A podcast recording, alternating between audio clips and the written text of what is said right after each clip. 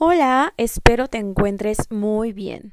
Te saluda con mucho gusto Diana Laura Romero Cruz y sean todos bienvenidos a mi primer podcast.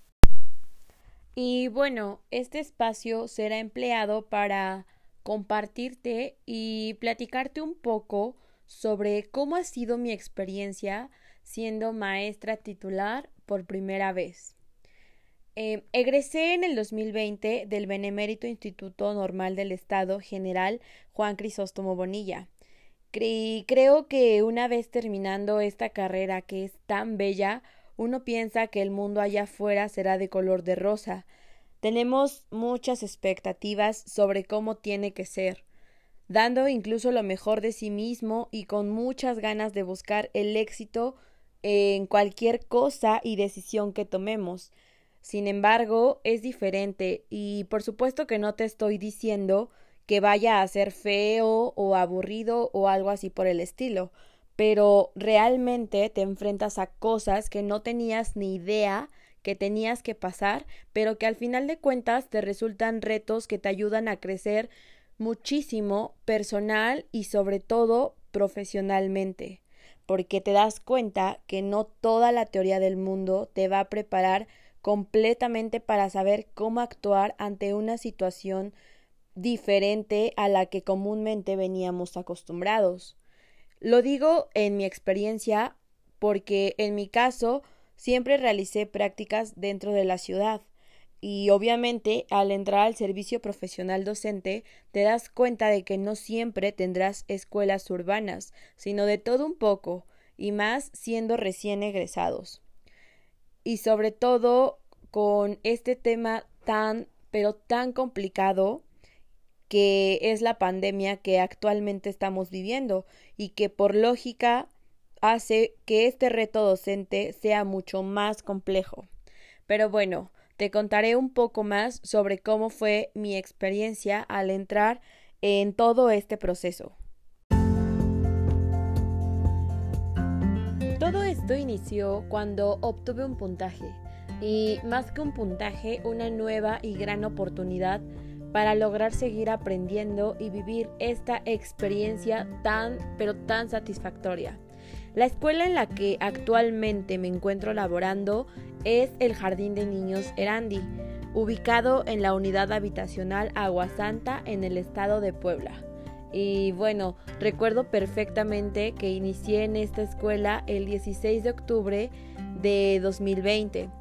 En CEP me compartieron los números de la dirección de la escuela y llena de miedo, angustia, nervios e incluso pena, de inmediato me comuniqué con mi directora.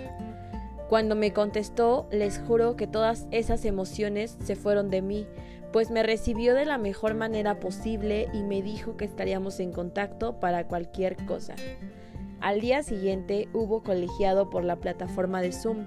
El momento de presentarme con todo el personal había llegado. Cuando entré a la videollamada me impresioné muchísimo.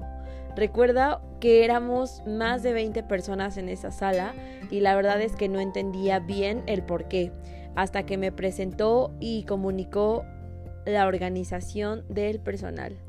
Así es, compañeras. Es una escuela muy grande, con 19 grupos en total. En ese momento me dice la directora que iba a tener al cargo el primer año grupo A.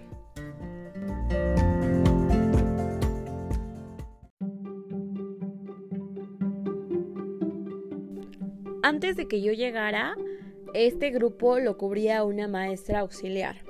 Lógicamente, terminando esa videollamada, me puse en comunicación con ella para saber todos los detalles del grupo. Obviamente me pasó todos sus documentos, me explicó la manera de trabajar, sus horarios y todo lo relacionado con el grupo en general.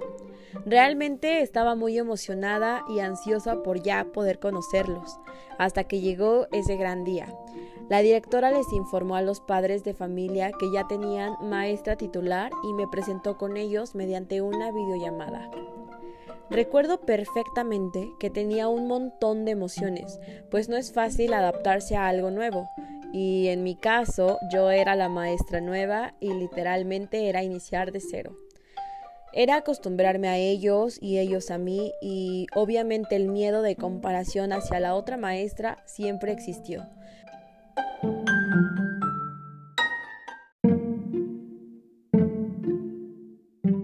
Sin embargo, con el paso del tiempo, me fui ganando su confianza tanto de mis niños como de los padres de familia. La manera que tenemos de trabajar es diversa. Nos vemos cada viernes y trabajamos diferentes cosas, interactuamos en el grupo que tenemos de WhatsApp, realizamos videollamadas y puedo decir que me he encariñado muchísimo, pero muchísimo con ellos.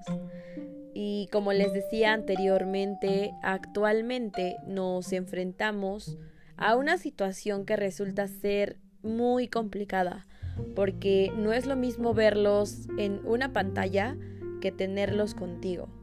Sin embargo, es algo que día con día ha hecho que mejore en la práctica docente y que por supuesto me ha enseñado cosas únicas y maravillosas. Actualmente sigo laborando y buscando seguir preparándome para brindarles una educación de calidad a todos mis alumnos, agotando todas las estrategias posibles para seguir avanzando y mejorar la comunicación pero sobre todo deseando con todas mis fuerzas que esto pronto se termine y que algún día logre conocerlos y así poder regresar a clases presenciales.